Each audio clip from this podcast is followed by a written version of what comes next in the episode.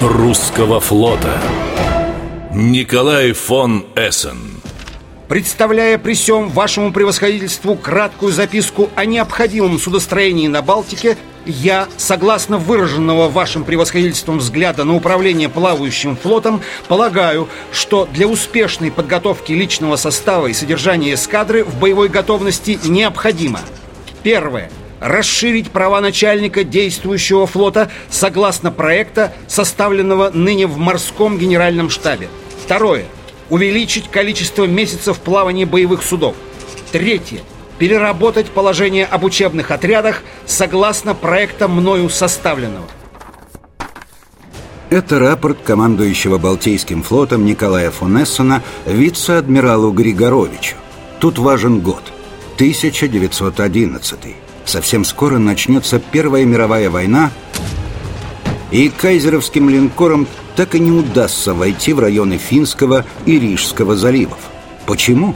А потому что оборона была организована таким образом, что утвердиться на Балтике немецкие эскадры так и не смогли. Вплоть до Октябрьской революции. И это заслуга именно адмирала Эссена. Настоящие действия с нашей стороны были бы неожиданностью для всего мира – во-первых, потому что со времен Екатерины наш флот только оборонялся. И во-вторых, потому что наступление Андреевского флага против второго флота мира будет всем казаться немыслимым. Однако оно выполнимо и по трудности своей не превышает планов, выполненных великими людьми в свое время. Он просчитывал свои действия на несколько ходов вперед – в 1912-м адмирал фон Эссен руководил разработкой особого плана действий Балтийского флота на случай войны.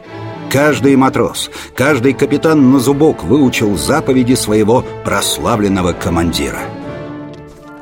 В морской войне может только тот сделать что-нибудь полезное, кто с молоду втянулся в морскую жизнь и в морскую обстановку, кто подвергался и испытывал всякие лишения, одним словом, тот – кто может себя назвать моряком, но не по форме, а именно по своей склонности, характеру и привычке к борьбе со всеми препятствиями и опасностями.